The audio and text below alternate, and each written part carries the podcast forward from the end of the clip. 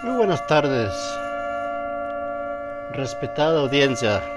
Una nueva vez, una nueva más, yo soy el andariego saludándolo desde mi casa. Hoy les voy a presentar uno de mis episodios de mis podcasts y quiero hablar de, de las noticias, de lo que está sucediendo y alrededor, alrededor del mundo y los medios de, comunicación no nos están diciendo nada. Es muy claro que están pasando muchas cosas por abajo de la mesa y la administración que tenemos ahora, claro que no nos va a alertar o darnos explicaciones el por qué están sucediendo todas estas cosas. Es hora de despertar, compañeros. Abran los ojos, despierten, pongan atención a lo que está sucediendo a sus, alrededores. A lo mejor el ritmo de vida en la que estamos acostumbrados a, a vivir todos los hispanos y latinos no nos da el tiempo para mirar a nuestro alrededor y mirarlo las cosas graves que nos rodean. Hay muchas cosas que oímos o vemos y simplemente no las creemos. Esa no es la cultura que nos inculcaron nuestros, nuestros padres. Venimos de una cultura muy diferente, pero es tiempo de despertar. Todos los que vivimos, los que vivimos en Estados Unidos, hay que abrir los ojos, amigos. Yo solamente soy un comentarista y lo único que quiero hacer es ayudarles en la manera que yo pueda, más que nada abrir los ojos. Hay que creer que no todo es color de rosa en este país. Están sucediendo muchas cosas raras alrededor de los estados con el gobierno que muchas cosas oscuras que no nos están diciendo, nos las ocultan. Por eso hay que buscar información más reales y nos abra un poco más los ojos. Los campos de concentración. No sé cuántos de ustedes tengan la idea de lo que son los campos de concentración. Pero ¿por qué en Estados Unidos esto ya viene de tiempo atrás, no crean que es del día de ayer ni de ahora, ya viene de mucho tiempo atrás. La empresa Halliburton, muy cercana al vicepresidente Dick Cheney, implicada en los negocios de la guerra en Irak, anunció que desde el año 2006 ejecuta un masivo plan de construcción de campos de concentración y centros de retención de personas en Estados Unidos, señores. Abran los ojos. Yo sé que parece que es algo... Ah, yo sé que es algo muy difícil de creer. Pero es una realidad y hay que estar preparados, más que nada preparados.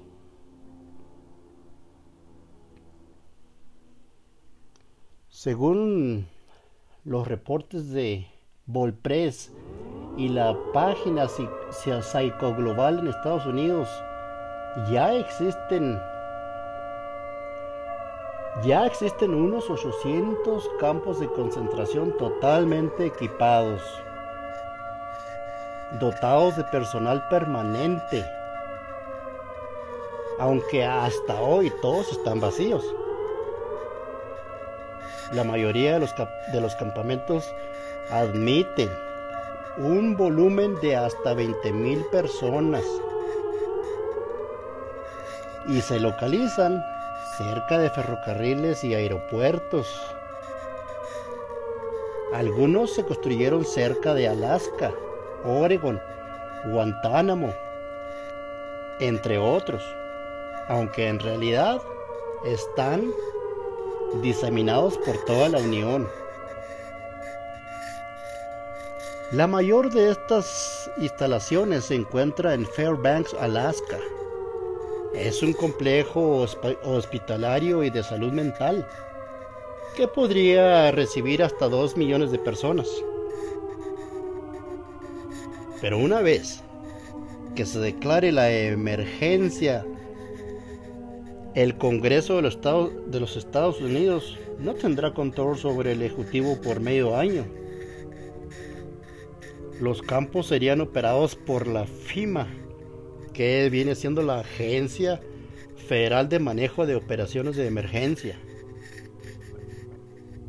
Cuando se declare la ley marcial por el gobierno de los Estados Unidos, ejecutivo que duró durante los últimos años de la administración Bush, dinamizó la construcción de los llamados centros de, retención Algunos analistas hablan de la guantanamización de las políticas represivas de los Estados Unidos. La idea de construir campos de, concentración en Estados Unidos o en el exterior para confinar terroristas, inmigrantes, todo tipo de enemigos o incluso norteamericanos en una eventual revuelta interna. Una expresión de estas políticas son las propuestas de Dan Goldwater, republicano aspirante al gobernador de Arizona, quien ha convertido el tema de la emigración en su bandera de campaña. Goldwater es miembro de los Minutemen, grupos paramilitares cazadores de inmigrantes. Su propuesta es confinar los indocumentados en campos de concentración de trabajo forzado, con mano de obra para construir un muro de 700 millas a un costo de varios millones de dólares en la frontera con México y limpiar el desierto. Más sorprendente es el programa del gobierno REX 84 promulgado ante la eventualidad de un masivo arribo de inmigrantes desde la frontera con México. En este programa participan de forma combinada el Departamento de Defensa, la Agencia Central de Inteligencia y otras agencias de seguridad de los Estados Unidos. Y según este plan, los indocumentados serían confinados en los cientos de campos de concentración listos para funcionar abran los ojos. Toda esa gente que se está viniendo de sus países a Estados Unidos, piénselo antes de venirse. Están, están empezando a verse muchos cambios. Y como les dije, parece que es un sueño, parece que no son reales, parece que es nomás puras pláticas de algún loco que se está imaginando cosas. Esto es verdad, señores, lo que están planeando estos cabrones en la Casa Blanca. Estos uh, comunistas, por así llamarlos, Y para acabarla, joder, el señor Biden que no, que no nos da ninguna información. Si se fijan, no habla, nunca habla de la realidad, de lo que en realidad están pensando hacer con la gente.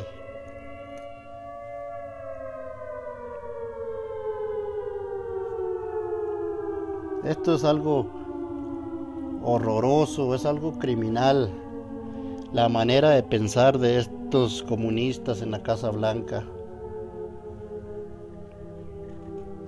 Estados Unidos es un país de inmigrantes. Buena parte de su riqueza fue engendrada por hombres y mujeres de los más diversos confines del planeta.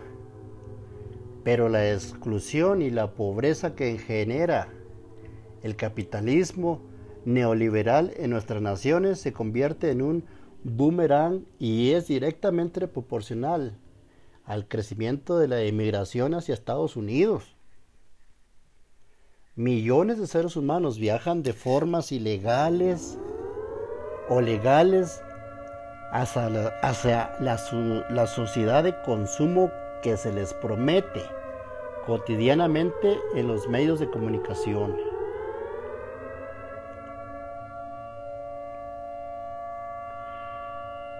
La crisis global del neoliberalismo y el sistema burgués se trocó en un grave problema en el corazón de la sociedad, de la sociedad norteamericana, que multiplica la emigración y las políticas anti-inmigrantes. Pero la, la crisis provoca que ahora los ciudadanos norteamericanos realicen labores que solo eran, que solo eran propias de inmigrantes. Los que antes fueron tolerados ahora son repudiados con todo tipo de políticas xenófobas, racistas y excluyentes que incluyen acciones represivas brutales.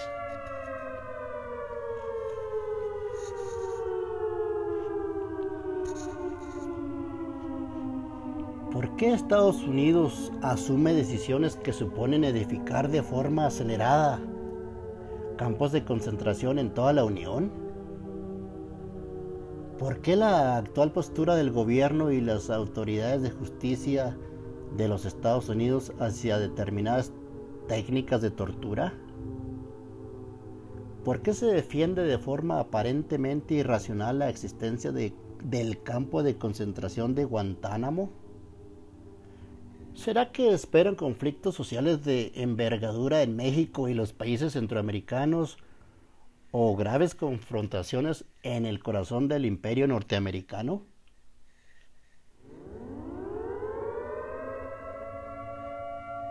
Algunos analistas señalan que los halcones norteamericanos se preparan para controlar el eventual estallido de contradicciones internas que pudieran estar por llegar. Otros incluso se atreven a subrayar la posibilidad de agudas crisis económicas, un colapso financiero o graves confrontaciones sociales y políticas internas. Cuando la élite de una sociedad planifica la construcción de campos de concentración para imponer orden ante eventuales conflictos sociales, muestra que sus propuestas políticas y económicas, así como sus instituciones, son insostenibles. Es una evidencia del avance hacia el principio del fin de su existencia.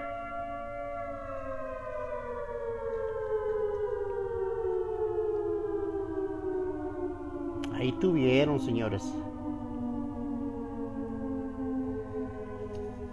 Un poco de información.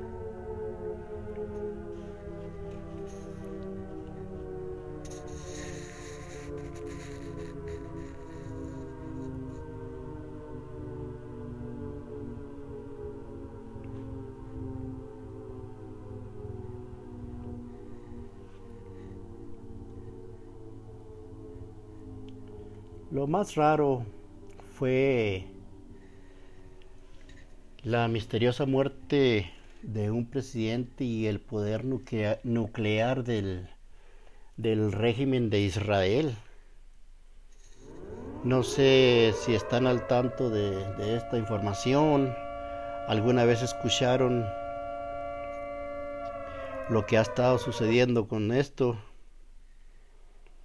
Pero es algo también que trae muchas ah, preguntas, es algo que también nos debería de, de ponernos a pensar que, que puede pasar aquí en el país. Y pues bueno, les voy a, a pasar este siguiente noticiario.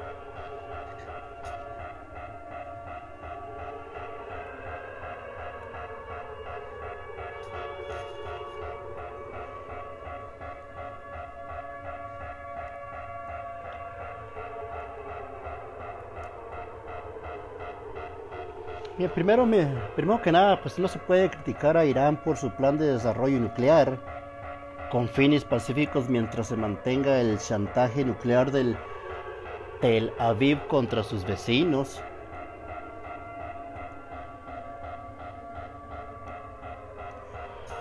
Pues eh, durante muchos años se habló de la conexión de Israel con la muerte del presidente John F. Kennedy y la presidencia en Dallas, aquí en Estados Unidos, de connotados terroristas israelíes que a la postre encabezaron gobiernos en Tel Aviv.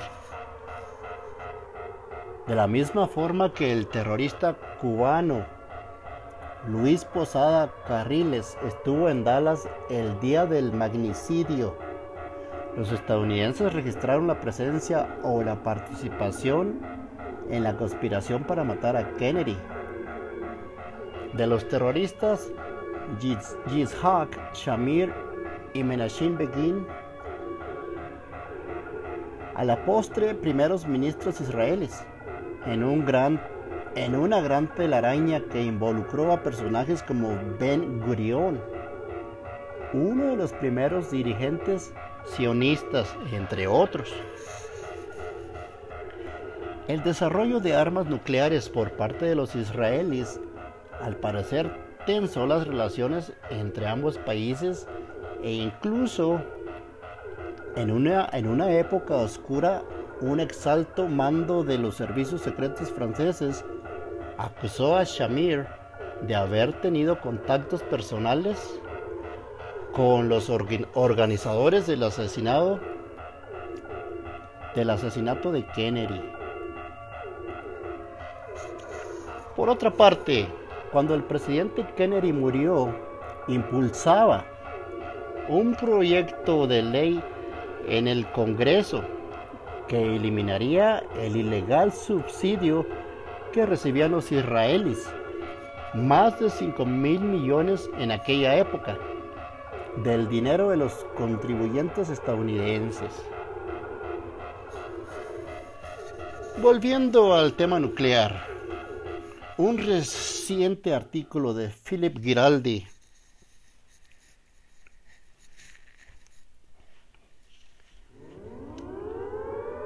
publicado en el sitio analiza los medios usados por el enclave sionista para obtener el arma nuclear y chantajear a sus vecinos árabes.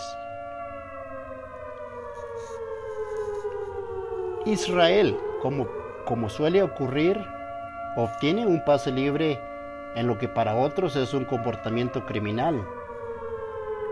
Su programa nuclear se creó robando uranio y tecnología armamentística de estadounidense.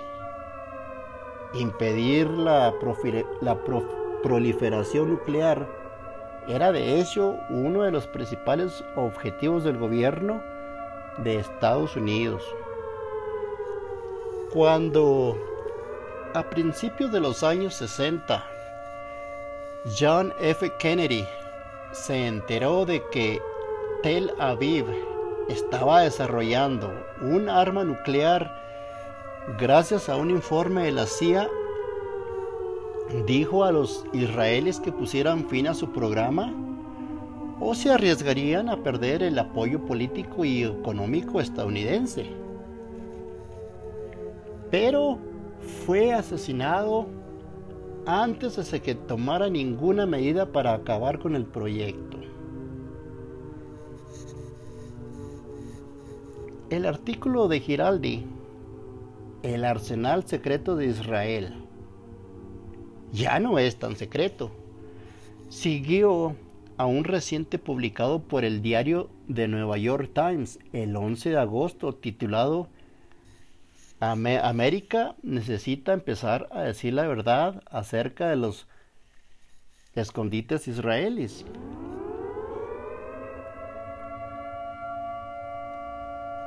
Beinar escribió que Israel ya no tiene armas nucleares. Solo que nunca lo sabrías por los líderes de Estados Unidos, que han pasado el último medio siglo fingiendo ignorancia. Este engaño socava el supuesto compromiso de Washington con la no proliferación nuclear y distorsiona el debate estadounidense sobre Irán. Ya es hora de que la administración Biden diga la verdad. Aquí es donde está el problema. La administración nunca va a decir la verdad. Y menos la de este señor Biden. En medios políticos estadounidenses nadie se atreve a hablar o discutir en modo alguno el arsenal nuclear de Israel, que según algunos observadores consta de hasta, de hasta 200 armas nucleares tácticas que pueden ser lanzadas sobre un objetivo por aire, tierra o mar. En el año del 2012, según las valoraciones de Giraldi, se aplicó una ley mordaza con un boletín clasificado del Departamento de Energía estadounidense orientación sobre la divulgación de información relacionada con el potencial de la capacidad nuclear israelí. Y pese a la ley de libertad de información, no se puede acceder al texto. La Casa Blanca nunca reconoció oficialmente la capacidad nuclear de su aliado en el Oriente Medio y según Giraldi el silencio sobre el, sobre el arsenal israelí se remonta a un acuerdo alcanzado por el presidente Richard Nixon con la primera ministra israelí Golda Meir. La primera víctima conocida del boletín fue el especialista en política nuclear del Laboratorio Nacional de los Álamos, James Doyle, que en el año 2013 escribió una frase en la que sugería que Israel tenía un arsenal nuclear, lo que motivó que un desconocido miembro del personal del Congreso exigiera una revisión y a Doyle se le registró el ordenador de su casa antes de ser despedido.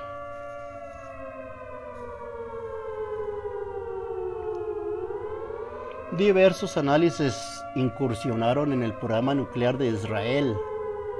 Desde que, obtuvieron la materia prima para una bomba consistente en uranio altamente enriquecido, enriquecido para armas, propiedad del gobierno estadounidense, obtenido de una empresa de Pensilvania llamada NUMEC, fundada en el año de 1956 y propiedad de Salman Mordecai Shapiro, jefe de la sección de Pittsburgh de la Organización Sionista de América.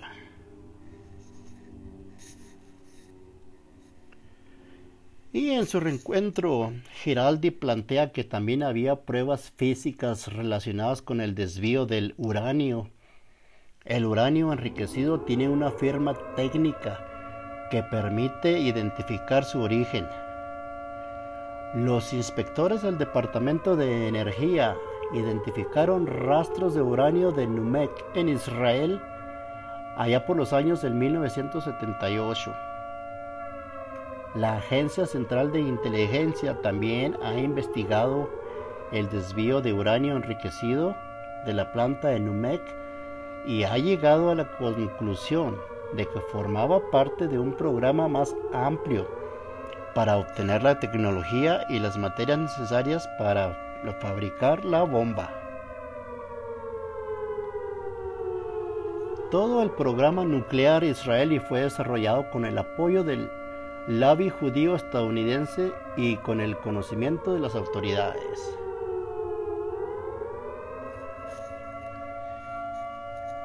Los sofisticados detonadores de las armas nucleares y otros artificios proceden de empresas estadounidenses, todos secretos que ya no son tan bien guardados.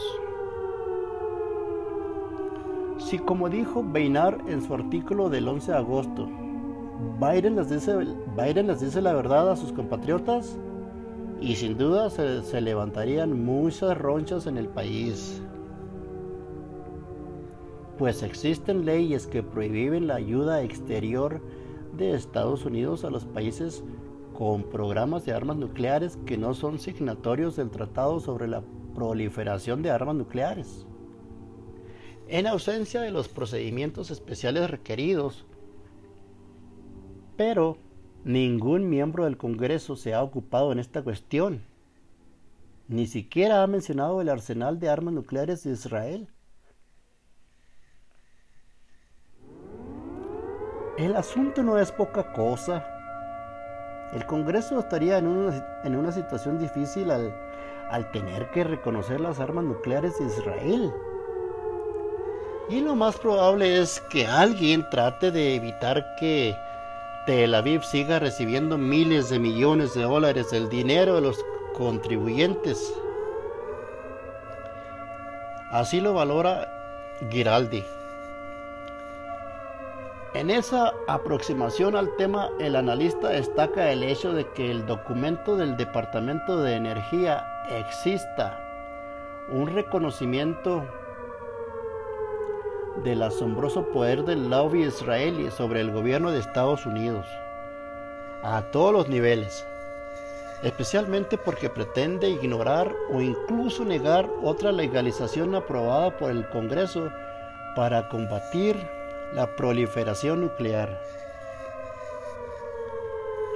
Y en la negación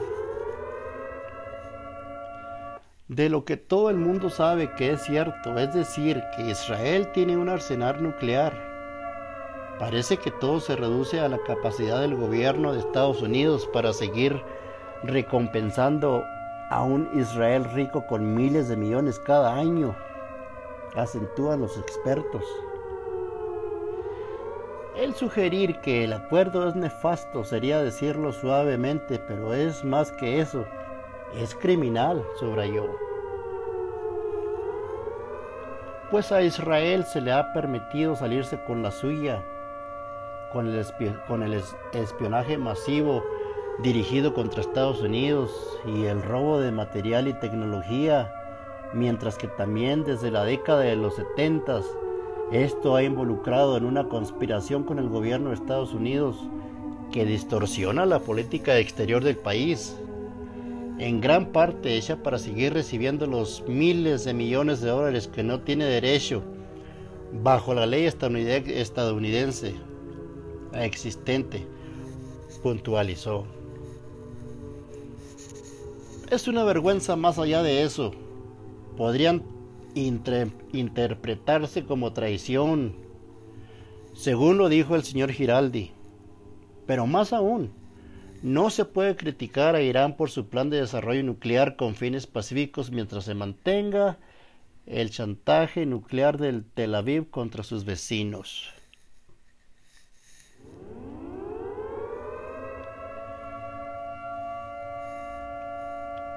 Y esto fue todo mi respetada audiencia. Una vez más, les quiero agradecer poder dedicar un poco de su tiempo a escuchar mis podcasts.